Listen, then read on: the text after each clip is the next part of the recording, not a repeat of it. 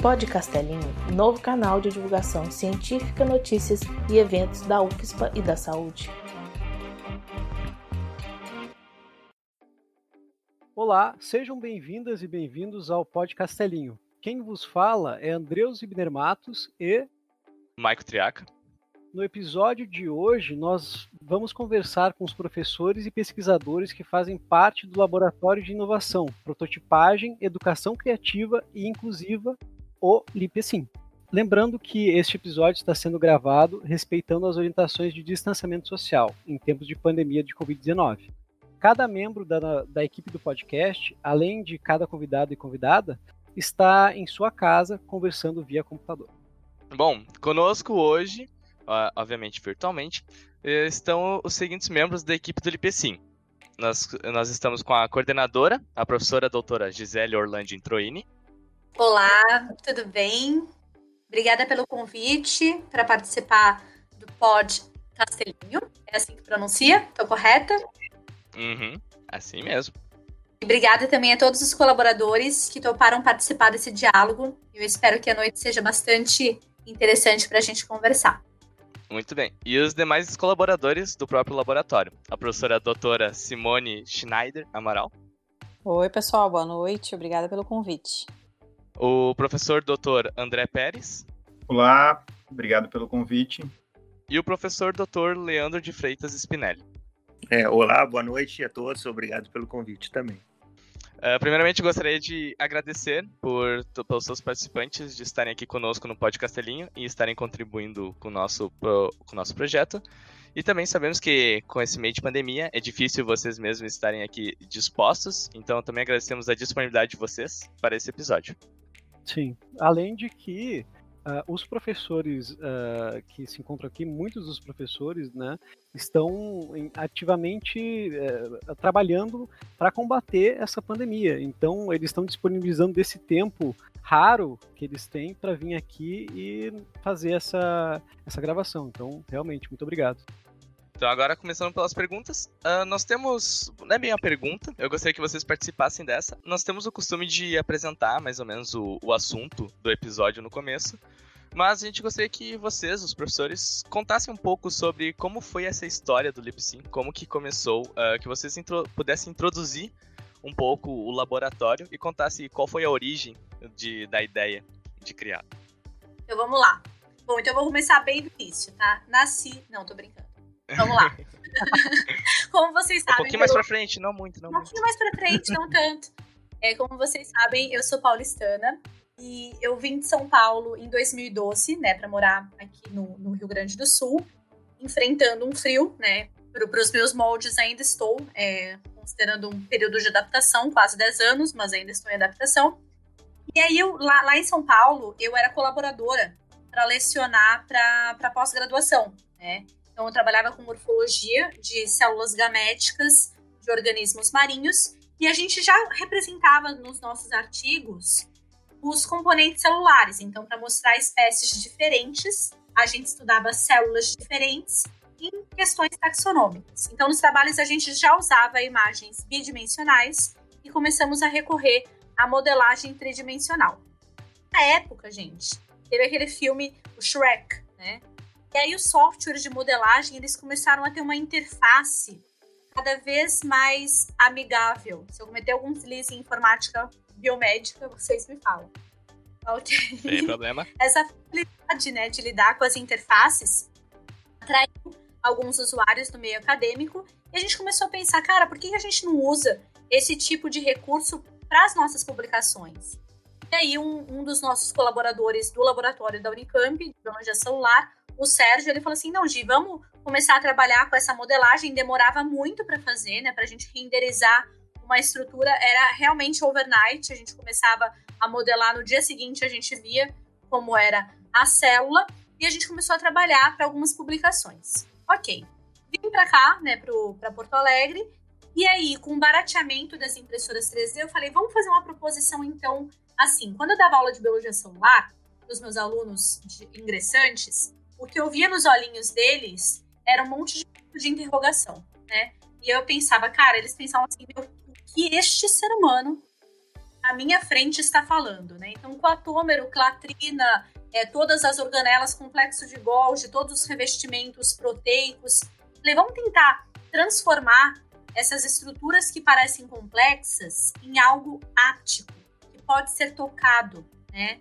É, havia uh, e existe, o professor é, André pode nos, nos ajudar bastante isso, né? Mas uma perspectiva até pouco tempo que as crianças elas precisam tocar os objetos e que esses objetos, quando tocados, eles permitem que a criança crie uma network neuronal que facilita a aprendizagem, certo?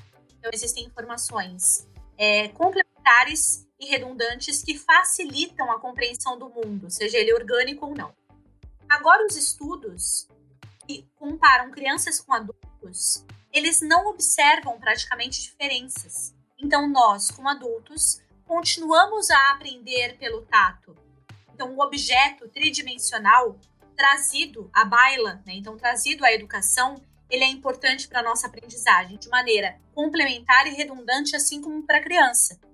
Então, é necessário que a gente crie e recrie, que tenhamos réplicas dessas estruturas, sejam moléculas, no meu caso, sejam estruturas anatômicas, é, no caso professora Spinelli, né, ortopédicas, para explicar questões em termos de traumatologia, e na, na, na, na minha área de atuação, em biologia celular. Então, a gente percebeu que podemos criar os diferentes níveis hierárquicos de organização estrutural da vida pela modelagem e pela impressão 3D.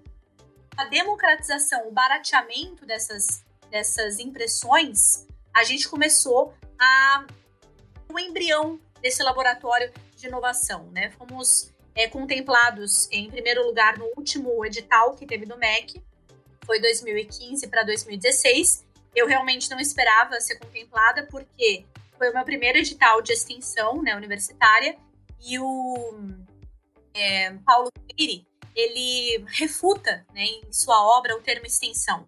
Ele fala que a gente não é uma extensão para a sociedade, a gente está em comunicação com a sociedade e a gente tem que aprender de acordo com as demandas. Então, eu acho que a gente pode trazer um pouco do que está acontecendo no cenário global, né? Nesse momento, eu comecei a trabalhar, eu conversando com a professora Alessandra Pérez, do DCBS, ela falou, cara, meu irmão, Gi, trabalha com isso no Polab. E aí, eu comecei a conversar com o André Pérez e isso abriu um mundo de possibilidades. E a professora Simone Amaral também estava é, voltando da licença maternidade e a gente começou essa construção dialógica. Né? Já o Leandro Spinelli é mais recente, desse ano mesmo. Trouxe um pouquinho, é bastante em, ebulição né, desse, desses diálogos e não numa perspectiva histórica tão, tão bem organizada. Depois a gente vai complementando, mas eu gostaria que mais os meus os colaboradores é, dialogassem sobre isso.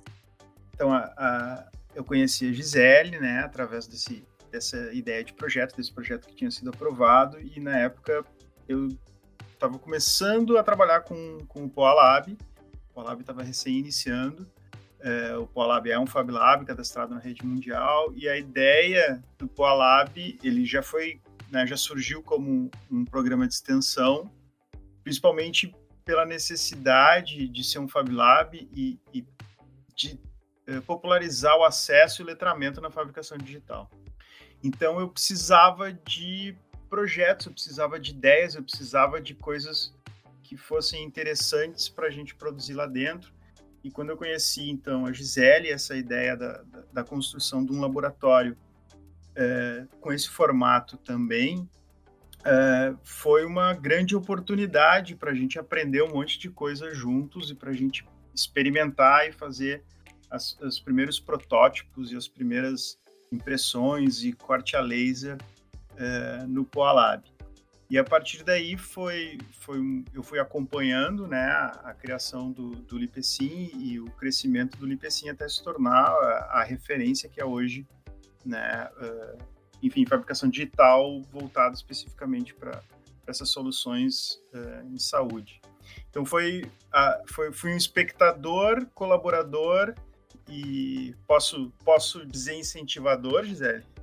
Você foi uma inspiração, né? Você foi e é uma inspiração, porque como você começou a galgar esses degraus é, antes de nós, se nós não tivéssemos é, esse compartilhamento de informações, nós, é, é, claro que eu, eu acredito que a gente titubeia e comete deslizes, mas comet, cometeríamos mais deslizes se não conhecêssemos a sua trajetória, né? Eu acho que a gente tem, tem observado muito essa questão de technical skills, que você tem mais technical skills que nós. As, as nossas soft skills, que você também as tem, né? Comunicação, colaboração, criticidade e criatividade, permitem que a gente tenha uma relação dialógica, né? Então a gente aprende muito durante os fóruns, durante as nossas conversas informais. Às vezes um bate-papo que a gente tem é, uma maneira, de uma maneira informal, você nos traz elementos tangíveis que a gente pode aplicar no IPCIM. Então acho que a nossa aprendizagem ela se dá no dia a dia. Não é só um, eu te vejo muito como uma inspiração para nós. Então é, é, essa, essa estrutura de laboratórios ela é sim uma, uma comunidade né? E, e, conhecemos outros laboratórios também, outros Fab Labs e outros laboratórios que, que praticam fabricação digital, que realizam fabricação digital, e a gente vê que eh, se forma uma comunidade de, de, colaborativa mesmo, de compartilhamento de projetos e ideias, e, e eu acho assim que é, foi, foi um crescimento é, mútuo, foi um crescimento em conjunto nesses projetos que a gente desenvolveu. Então, eu fico muito feliz de estar participando e ter a oportunidade de, de dizer o quanto eu, eu gosto do, do, trabalho que é desenvolvido pelo LIPECIM, como, como eu me sinto feliz em, em, participar de alguma forma disso. E nós também. Todos os meus alunos é, sentem assim muita segurança né, em conversar com todos os professores. Né? A gente tá, o educador aprende com o, com o aprendiz, né? Não tem mais essa essa questão hierárquica. Né? Num laboratório de fabricação digital, a gente aprende em uníssono. E essa questão é bem importante que o professor André coloca essa palavra, né? Comunidade. A gente está em comunidade e a gente aprende com o professor Spinelli, a gente aprende com a Simone Amaral, a gente aprende é, todas essas. E eles se sentem muito confortáveis, né? Não tem essa questão hierárquica é, dogmática, assim, é bem, bem, bem interessante o fenômeno que está acontecendo no espaço de fabricação digital. Agora posso contar um pouquinho então da minha inserção ali no grupo. É, a professora Gisele, ela já, já era minha amiga, nós tínhamos sido colegas de departamento inicialmente, depois eu migrei para outro departamento, do, do departamento de farmacociências, onde estou até hoje. E, e aí, como a Gi falou, eu saí em licença maternidade, então é um, um a gente mergulha profundamente, né, nesse mundo e, e retornei. encontrei um dia a Gisele lá na universidade, começamos a conversar e ela muito empolgada, me contando, né, da, das impressoras da Lula e a Palusa, né, que elas têm nome, tudo isso, tratadas assim como praticamente familiares. E eu achei aquilo lindo. E nós fomos tomar um café, e nós conversando, enfim, eu fiquei realmente bem empolgada. Eu falei, ai, Gi, mas uh, será que eu poderia imprimir moléculas, né? Será que eu poderia imprimir uh, proteínas, enzimas que eu pudesse usar nas minhas aulas? Ela disse, você pode imprimir o que você quiser. Aí eu disse, não, mas o que eu quiser, como assim? Eu não, não posso imprimir tudo que eu quiser. Ela disse, sim, pode imprimir o que quiser. Aí eu, bom, então, acho que eu vou querer brincar com esse negócio aí, vou querer, vou querer aprender. E, e sigo aprendendo até hoje, todos os dias, com eles todos. André, os alunos, com a Gi, agora com o Spinelli também, que, que né, está no grupo e eu estou tendo a oportunidade também de aprender muito com ele. Que eu não sei como ele teve vida para fazer tanta coisa que esse homem fez. Médico, engenheiro, doutorado, outro doutorado, não sei como é que pode. Realmente é impressionante impressionante. E, e, e, eu realmente me, me sinto parte, venho aprendendo, quero aprender cada vez mais. E, e, realmente a gente pode construir ali, não só imprimir, né? No início a gente falou muito em impressão, logo que eu comecei a falar com a Gi, mas a gente, com as outras ferramentas de fabricação, realmente consegue uh, construir né, vários objetos de formas diferentes e eu tenho me interessado cada vez mais por esse assunto. E tô aí até agora, até hoje, e pretendo cada vez mais me inserir nessa área. Professor Spinelli, o senhor pode contar essa história? Um pouco como, como foi do Lipecim? Como o senhor se juntou ao Lipecim? é, eu cheguei há pouco tempo na, na universidade, eu estou fazendo a recém um ano agora da, da, Universidade Federal aqui. Eu já venho de, de outra universidade, então eu, eu trabalhava na, na, em, outros, em outros locais também. Uh, e até hoje eu ainda mantenho algum, algum vínculo também com parte de pesquisa com a, com a Universidade de Passo Fundo também, com quem a gente está tentando agora, nesse momento, fazer um, é um, um, um projeto conjunto aí de, é, em função do, do, trabalho que eu vinha desenvolvendo lá. Uh, há muitos anos atrás, a questão aí de, de 10 anos aí que, eu, que, eu, que, a gente vem trabalhando com alguma coisa é, relacionado com com a impressão 3D, a gente estava trabalhando com a área de, de, planejamento cirúrgico já há algum tempo. E depois disso a gente foi uh, uh, trabalhando com outros colegas também lá na, na universidade, é, dentro da, das áreas de engenharia, né? Uh, pessoal da arquitetura também, a gente vinha trabalhando com bastante coisa em relação à, impressão 3D. Aí um belo dia, um, um colega da, da, da, universidade lá de Passo Fundo, ele, ele é, trabalha com a parte de, de, gemas e pedras preciosas ali de, de Soledade. Então, o colega é, começou a trabalhar nessa área de impressão envolvendo o pod de, de pedras, né? E aquilo me, me chamou a atenção e, e, na época eu pensei assim, puxa, eu, a gente também tem grandes problemas com, com ossos, enfim, com banco de tecidos, é, principalmente com doadores cadáveres, né? Que a gente pensa hoje assim como é difícil a gente é, conseguir um doador, principalmente de, de ossos, mais ainda. É, e existem poucos bancos de ossos hoje no, no, no, estado, a gente tem um só, e depois é, São Paulo, enfim, alguns outros locais a gente é, existem esses bancos de ossos, existe uma, uma normatização muito é, importante da, da Anvisa em, em função desse, é, desses bancos. E aí eu, eu tive a oportunidade de, de, fazer meu, meu segundo doutorado aqui no, no Hospital de Clínicas com, com o professor Galia, que trabalhava com enxertos ósseos. E aí, então, pensando no enxerto ósseo que a gente poderia obter, né, de osso bovino, é, pensando no potencial da, da, da impressão 3D, a gente pensou por que não então pegar essa tecnologia que o colega desenvolvia com, com o pó de pedra lá e produzir osso, né? Então, com isso a gente é, não teria mais o problema é, de dos bancos de ossos, né? A gente que, que geram um, um, um, altos custos e que são complicados, né? Da, da gente é, dispor e a gente usa muito ou necessitaria muito desse tipo de é, de enxerto para as nossas cirurgias e a gente poderia então é, utilizar então essa, essa tecnologia, quem sabe, para fabricar uma, uma falha óssea, enfim, alguma coisa que a gente poderia é, lidar. No momento que eu fiz o meu, o meu concurso para a universidade, é, eu precisava, como uma das, das dos requisitos ali, mostrar quais seriam as pesquisas que a gente é, passaria, que eu passaria a ter na universidade. E imediatamente eu pensei, então, em, em somar os, os esforços e, e, envolver as duas universidades, então, é, manter esse, esse vínculo com a, com a, Universidade de Passo Fundo, onde a gente desenvolve até hoje equipamentos para criar esse pó, então, de, de, de osso, é, fabricação, então, dessas, dessas peças, então, ósseas, e a gente poderia, então, desenvolver toda a parte biológica, então, da, da universidade aqui da UXPA, né?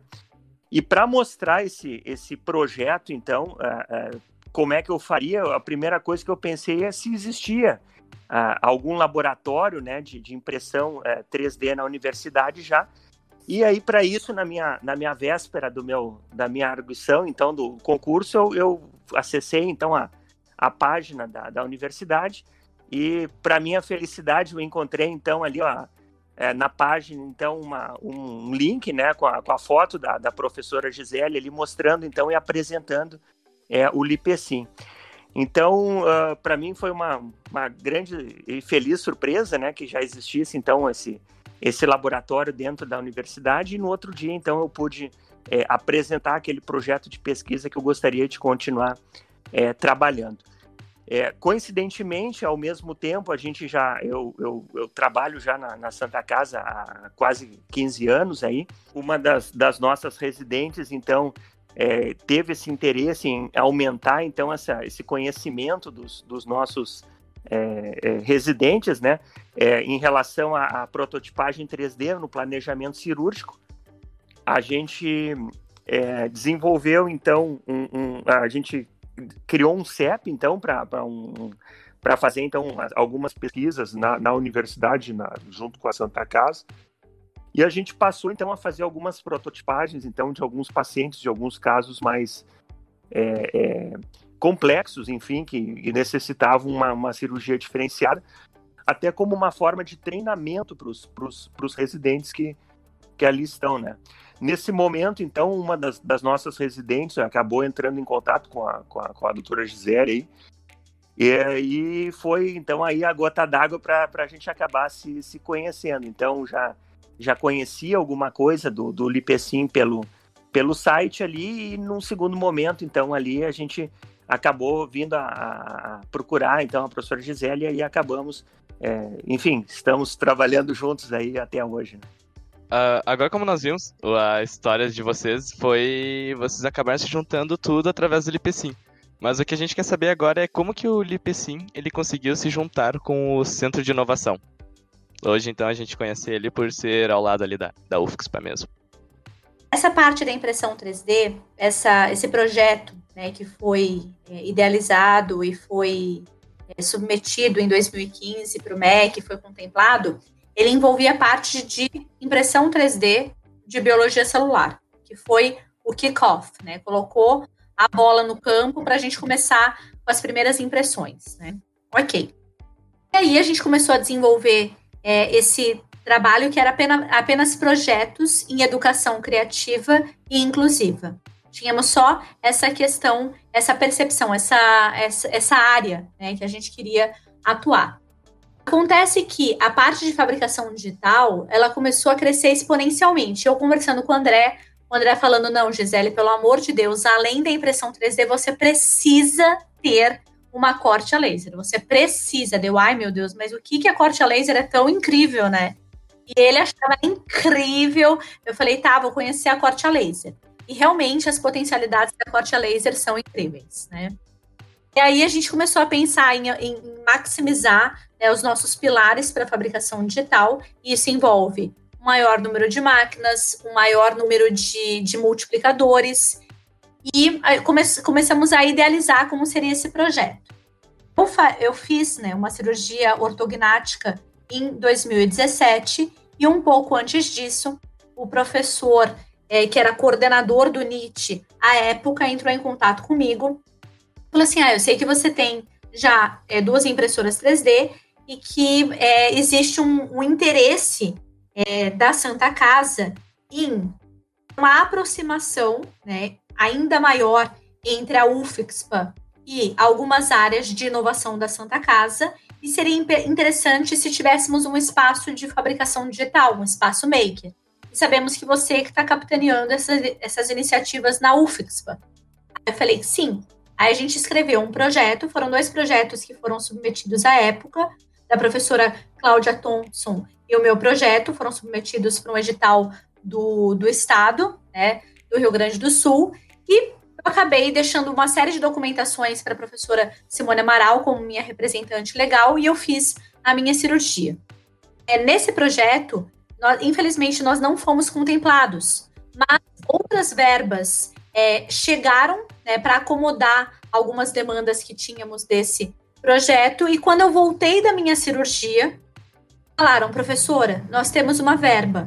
Vamos organizar como a gente vai fazer os pedidos via universidade, foi uma verba para contemplar a universidade, e a, a, a minha equipe de alunos e eu fizemos uma série de solicitações em termos de computadores, de máquinas de fabricação digital, para serem acomodadas no espaço maker. Então, em termos de definição, o centro de inovação ele é um espaço híbrido. Então, tem um termo de cooperação que foi assinado agora no início do ano. Né? Houve algumas mudanças de gestão em termos de Santa Casa, mas em relação ao nosso espaço, é um espaço onde todos os equipamentos são patrimoniados é, pela universidade.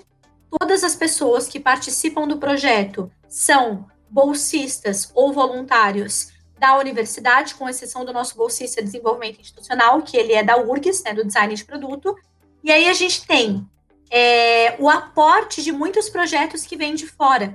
Né? Então, a gente tem uma relação dialógica com médicos, com equipe da enfermagem, com segurança do trabalho, com pessoas de fora que podem trabalhar em consonância conosco.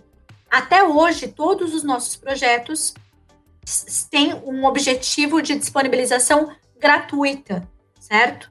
Não tivemos nenhum investimento de empresa, a não ser nesse período pandêmico que a gente teve doações. Né? Então, doações de filamentos, doações de é, carvão é, ativado, ou doações de outros insumos são utilizados para os EPIs. Mas a gente tem uma, até o presente momento, né, é, associações e cooperações que são gratuitas nesse espaço híbrido UFIXPA Santa Casa, uma cogestão da nossa universidade e de instâncias da Santa Casa.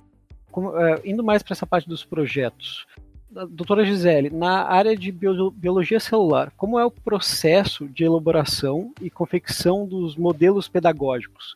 E como vocês avaliam o impacto dessas ferramentas na acessibilidade do ensino? Então a gente tem uma série de livros, né, de referências, né? Vocês sabem, vocês que tiveram aula comigo, que o nosso, a nossa Torá, né, o nosso, nossa Bíblia é o, é o Alberts, então The Molecular Biology of the Cell, a gente pega alguns modelos que são, já, já houve difração de raio-x, microscopia eletrônica de transmissão, de varredura. A gente usa como norte esses livros e artigos. E a partir dessas imagens, existe uma escultura digital. Então, são utilizados softwares de modelagem. A partir da modelagem, existe o fatiamento. E a partir do fatiamento, a máquina que deposita camadas de plástico ela é, cria um objeto 3D. Né? Esse objeto 3D é tocado é, pelas pessoas, conversando com o Anderson Dallagnol, que é um dos, dos, alunos do professor André, e o professor André ele pode conversar um pouquinho sobre essa questão, né, que tem a, a, política nada sobre nós sem nós. Né? Então, alunos é, que não enxergam, ou alunos com baixa visão, são aqueles que ditam quais estruturas estão, é, conferem é, aquela informação em termos táteis ou não conferem. A gente sabe que a fidedignidade ela é absolutamente importante, mas não adianta eu produzir um protótipo que tem estruturas que são pontiagudas ou estruturas que conferem uma sensação de desconforto ao toque. Então, nós fazemos a impressão, mas depois algum aluno sem visão ou com baixa visão, com alguma necessidade específica, ele é responsável pelo escrutínio desse objeto áptico, para a gente observar se algumas estruturas precisam até ser removidas. E essas, removi essas estruturas são removidas durante a modelagem ou em etapa de pós-processamento. Posso depois compartilhar com vocês, eu não sei como funciona né, o podcast nesse aspecto, mas, por exemplo, tem uma estrutura que é o complexo de poro, é uma estrutura lindíssima com arranjo octogonal, né? Tem oito unidades, só que ela tem projeções que parecem fios. Esses fios eles podem ser impressos, mas em determinada dimensão eles ficam desconfortáveis ao toque. Então a gente removeu um por um com um alicate para tornar aquela estrutura com a informação, mas ser desconfortável aquele aprendiz.